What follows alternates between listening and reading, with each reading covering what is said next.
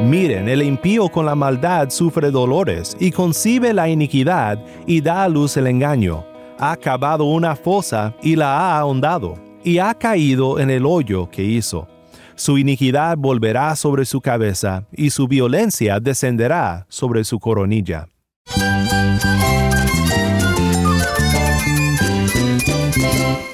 Cristo es la esperanza. Cristo es mi Señor y mi Salvador. Cristo ha transformado mi vida. Cristo es la viña. Separado de Él, nada puedes hacer. Cristo es el camino, la verdad y la vida. Jesús es mi todo. El único descanso, la única paz verdadera es con Jesucristo. Estás escuchando a El Faro de Redención, Cristo desde toda la Biblia para toda Cuba y para todo el mundo.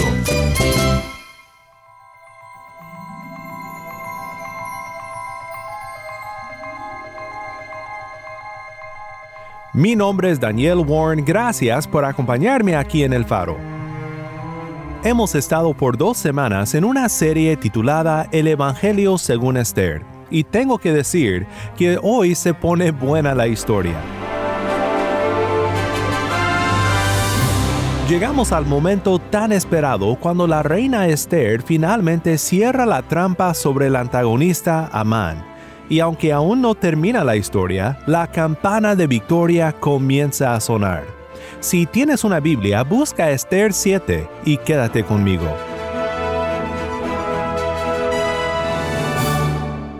Antes de comenzar, quiero recordarte si nos acabas de encontrar por primera vez o si te perdiste de parte de esta serie, que para escuchar nuestros programas anteriores puedes visitarnos en nuestra página web el faro de redención.org diagonal escuchar. El faro de redención.org diagonal escuchar. O puedes buscarnos en donde sea que escuchas tus podcasts favoritos. El faro de redención comienza con Canta Biblia. Esto es Salmo 14.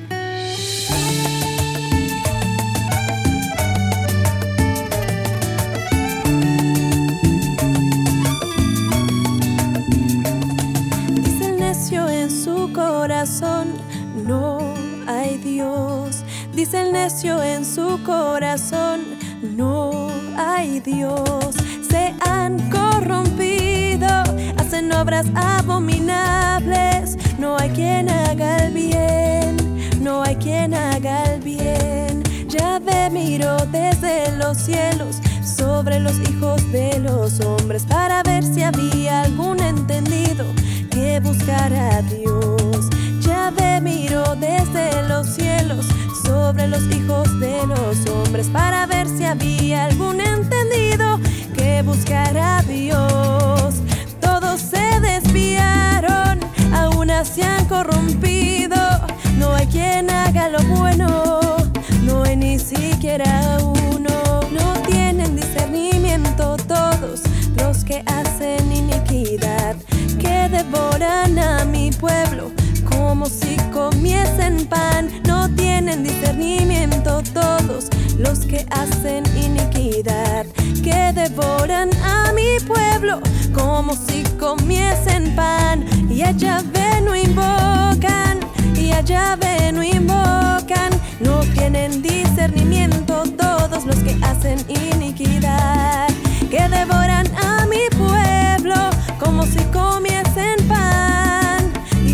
allá no invocan, y allá no invocan.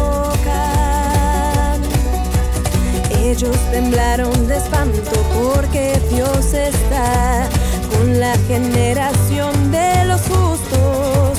Del consejo del pobre se han burlado, pero ya ve es su esperanza.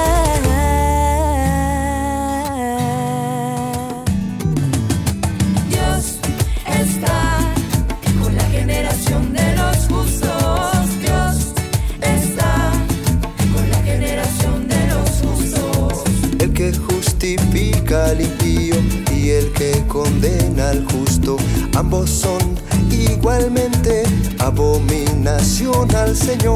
Todo aquel que hace justicia es nacido de Dios y que nadie los engañe, porque justo es el que hace justicia. Mm. Justo no es el pecador que cree pero no muere al pecado. Justo es el que hace justicia porque ha nacido de Dios. Entre los hijos de los hombres no hay justo ni a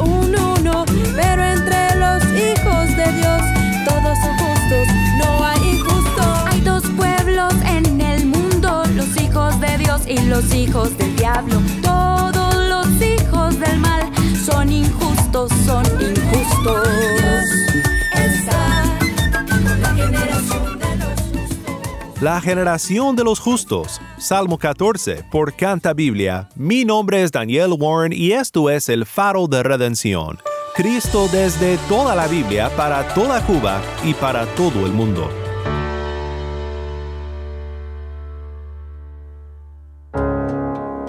En Esther 7, el día del juicio ha llegado para el antagonista, el enemigo de los judíos, el representante en esta historia de la enemistad más grande del diablo contra el pueblo de Dios. ¿Qué viaje tan lleno de suspenso y de vueltas inesperadas nos ha llevado esta historia? Uno de mis predicadores favoritos de otra época, Thomas Brooks, escribió lo siguiente.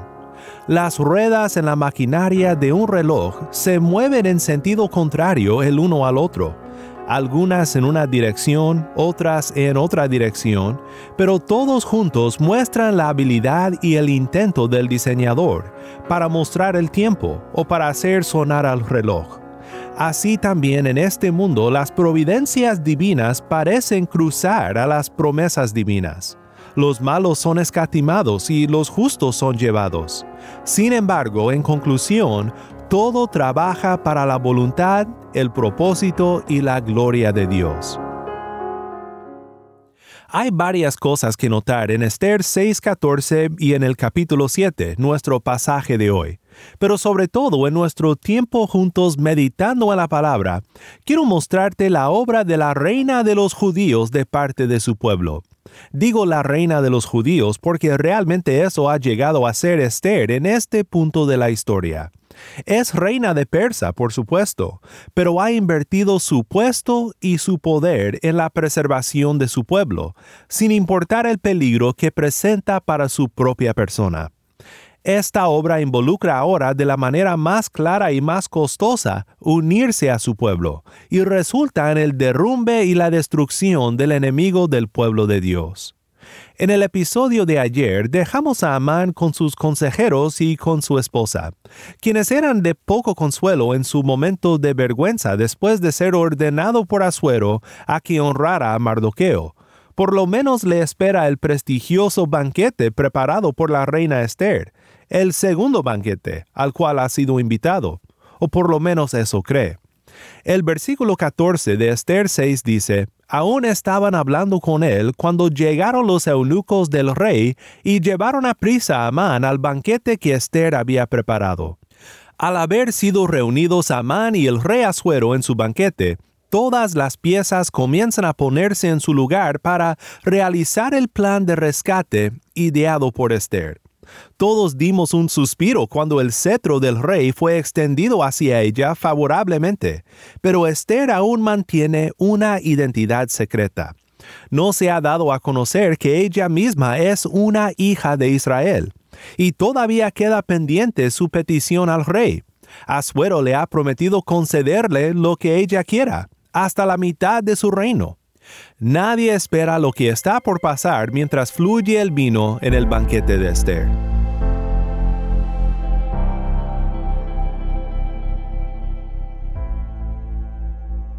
El rey y Amán fueron al banquete a beber vino con la reina Esther.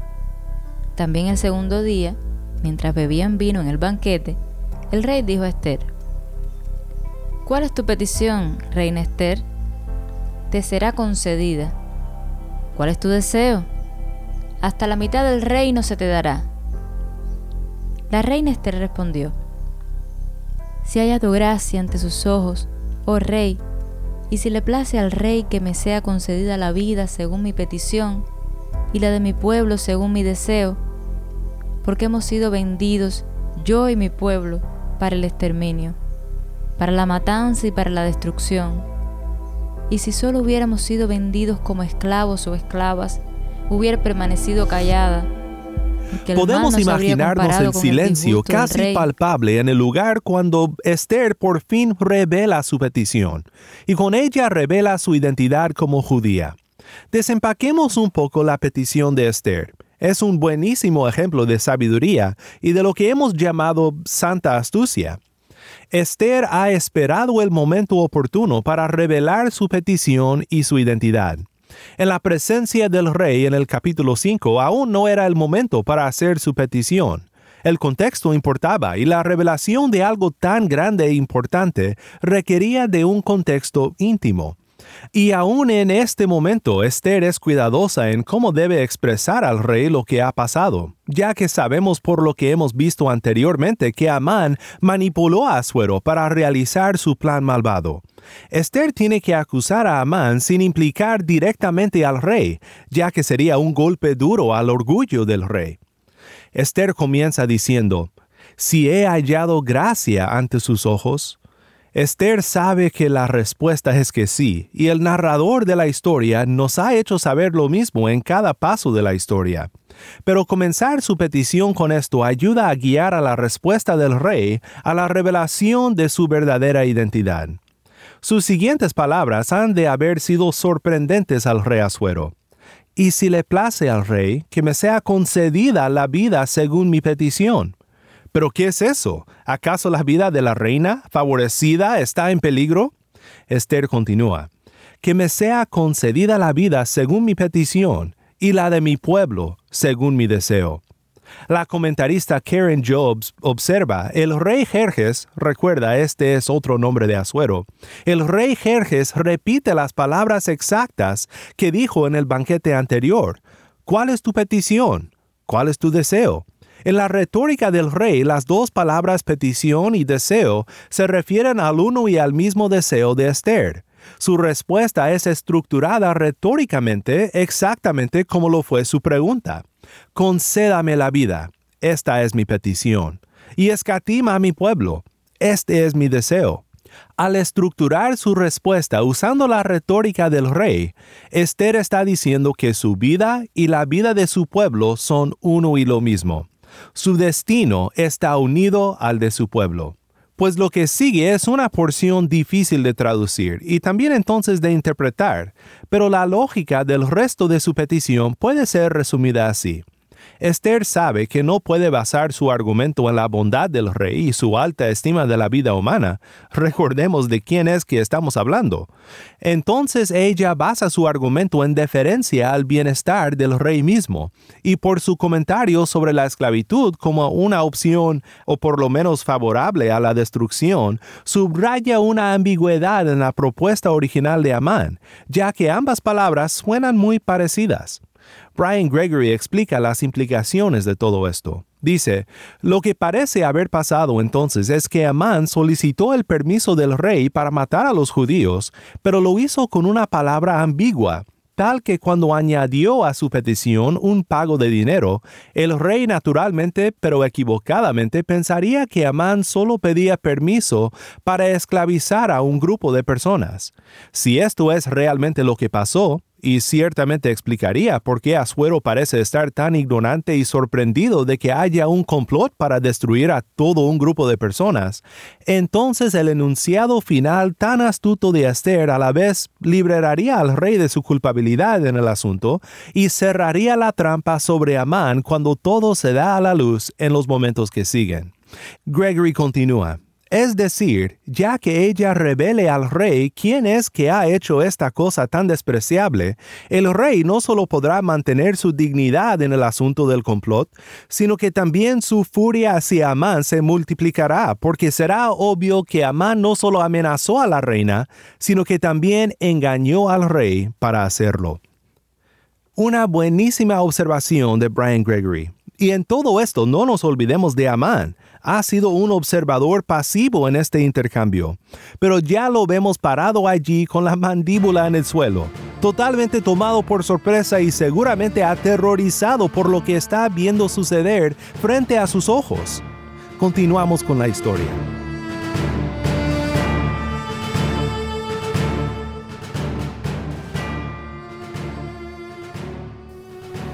Entonces el rey Azuero preguntó a la reina Esther, ¿quién es y dónde está el que pretende hacer tal cosa? Esther respondió, el adversario enemigo es este malvado Amán. Entonces Amán se sobrecogió de terror delante del rey y de la reina, y dejando de beber vino, el rey se levantó lleno de furia y salió al jardín del palacio.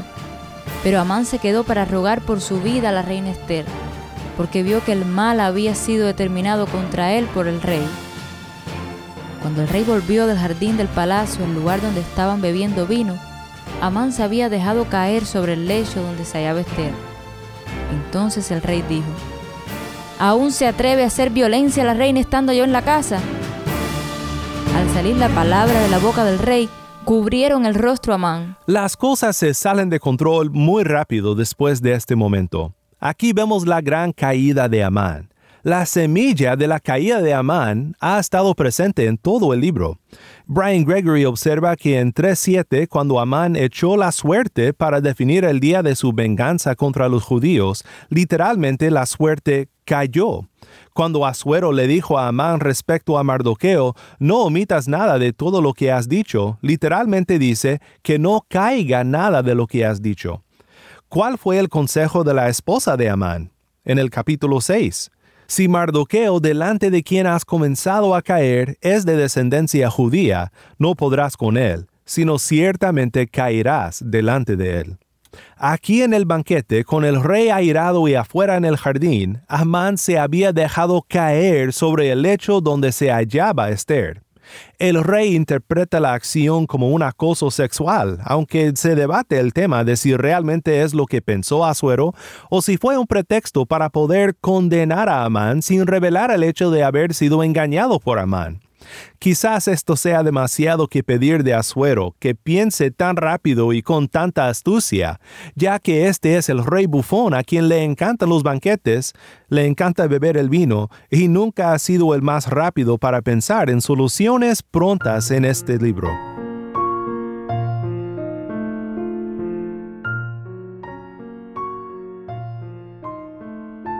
Entonces Arbona, uno de los eunucos que estaban delante del rey, dijo, Precisamente, la horca de 22.5 metros de alto está en la casa de Amán, la cual Amán había preparado para Mardoqueo, quien había hablado bien en favor del rey. Ahórquenlo en ella, ordenó el rey. Colgaron, pues, a Amán en la horca que había preparado para Mardoqueo, y se aplacó el furor del rey. El libro de Esther es cómico aún en el oscuro momento de la muerte del antagonista. Esta es justicia poética pero la comedia y la ironía de Esther están diseñadas para revelar verdades profundas. Salmos 7, 14 al 16 dice, Miren, el impío con la maldad sufre dolores y concibe la iniquidad y da a luz el engaño. Ha cavado una fosa y la ha ahondado, y ha caído en el hoyo que hizo. Su iniquidad volverá sobre su cabeza, y su violencia descenderá sobre su coronilla. Esta es una lección para nosotros, que aun cuando la maquinaria del reloj de la providencia parece moverse sin sentido y en direcciones contrarias, de algo podemos estar seguros. El reloj sonará a tiempo, según la habilidad de su diseñador. Tarde o temprano los justos recibirán su justa recompensa y los malos recibirán lo que les corresponde. Quiero tomar esta oportunidad para preguntarte sobre tu condición espiritual. ¿Eres de aquellos como Amán que llenos de orgullo y bajo la influencia de tu condición natural buscas el mal de tu prójimo o del pueblo de Dios? ¿Eres de los que maquina trampas para otros, ignorando a Dios y buscando tus propios intereses, viviendo como tú quieres? Viene el día del juicio. De eso puedes estar seguro. La horca de Amán debe de hacerte pensar sobre tu destino. No puedes contra el todo soberano Dios que por su providencia fiel, perfecta y exacta traerá al malo al juicio. No caigas en el hoyo que has hecho. No sufras los dolores del impío. No es necesario porque hay uno que ha sufrido por ti. Si tú por la fe recibes el gran regalo que Él te ofrece, y por la fe te aferras a Cristo como tu única esperanza. Él pondrá tu pie en tierra plana y cambiará tu destino eterno de uno de juicio a uno de gloria. Arrepiéntete hoy y búscale. La justicia poética de Esther refleja la justicia poética de la más grande historia contenida en esta historia, la historia de la redención que Dios ha obrado en su Hijo, Cristo Jesús. Me gusta mucho la siguiente cita del padre de la iglesia primitiva, Agustín. Agustín dice, el diablo fue derrotado por su mismo logro de victoria el diablo se regocijó con la muerte de Cristo, y por esta misma muerte de Cristo el diablo fue conquistado. Es como si tomara la carnada en la trampa para ratones. Se deleitó de la muerte como si fuera el comandante de la muerte. En aquello en lo cual se deleitaba, allí fue puesta la trampa para él. La trampa para ratones fue la cruz del Señor, la carnada con la cual se atrapara la muerte del Señor y nuestro Señor Jesucristo resucitó. ¿Dónde está ahora la muerte que colgó sobre la cruz? Aquí en nuestra historia, la reina de los judíos, al unirse a su pueblo sin importar el costo y al arriesgar su vida por su pueblo, en su santa astucia que frustró los planes del enemigo y en su victoria, nos llena de fe en aquel que triunfó en justicia poética sobre el enemigo antiguo el Rey de los judíos, nuestro Cristo, quien regresará para traer juicio sobre todos aquellos que se unen al lado del enemigo. Más sobre este juicio final en los próximos estudios de este libro, que tan emocionantemente nos presenta el Evangelio de nuestro Redentor Jesús. Si mis pies resbalan al andar, me golpean las olas sin cesar y siento que me ahogo en el mar. Escondido en tu gracia estoy, aferrado a tu promesa, oh Dios, de que hasta el final me sostendrás. La roca de mi salvación, la roca fiel, poderosa es su voz.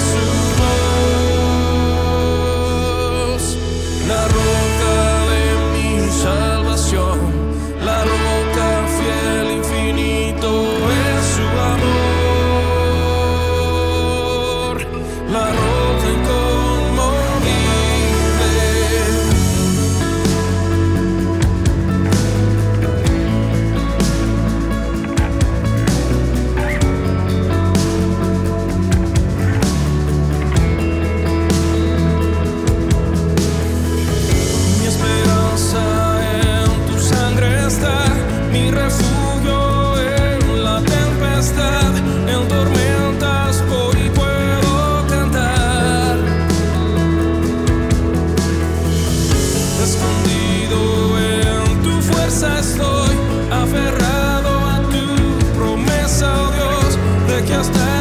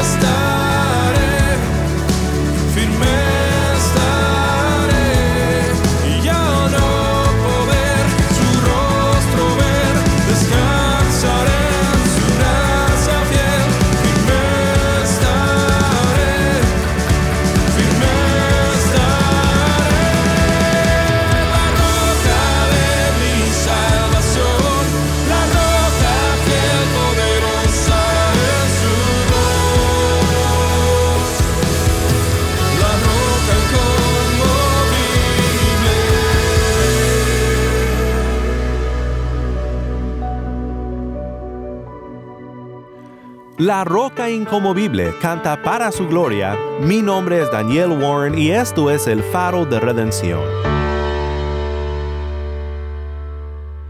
Porque después de todo, es justo delante de Dios que Él pague con aflicción a quienes los afligen a ustedes pero que Él les dé alivio a ustedes que son afligidos, y también a nosotros cuando el Señor Jesús sea revelado desde el cielo con sus poderosos ángeles en llama de fuego, dando castigo a los que no conocen a Dios, y a los que no obedecen al Evangelio de nuestro Señor Jesús. Estos sufrirán el castigo de eterna destrucción, excluidos de la presencia del Señor y de la gloria de su poder cuando Él venga para ser glorificado en sus santos en aquel día y para ser admirado entre todos los que han creído, porque nuestro testimonio ha sido creído por ustedes. Segunda de Tesalonicenses 1, 6 al 10. Debemos de recordar que tarde o temprano Dios traerá a todos a juicio Siendo así el caso, yo quiero estar del lado del rey de los judíos, y no del lado de los que como Amán se quedarán totalmente sorprendidos por la venida de aquel que nunca tomaron en cuenta, que nunca adoraron y en quien nunca encontraron vida. Que nuestra identidad en Cristo nos dé paciencia para esperar a aquel día cuando venga nuestro Redentor.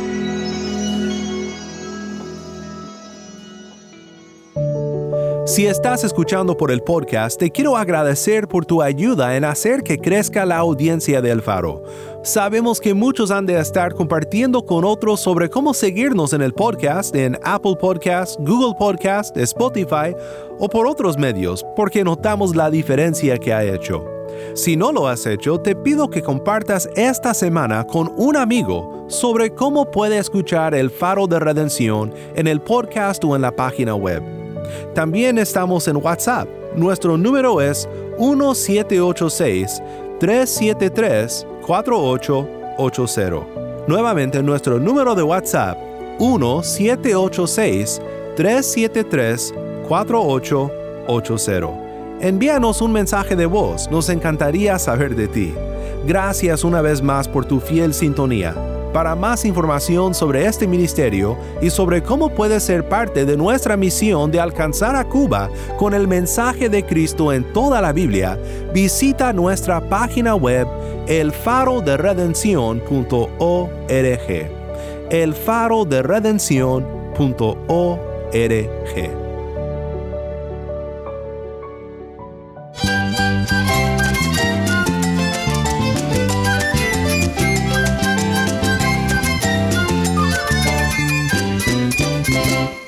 Mi nombre es Daniel Warren. Te invito a que me acompañes mañana para dar continuación a nuestra serie El Evangelio según Esther, la luz de Cristo desde toda la Biblia para toda Cuba y para todo el mundo, aquí en el faro de redención.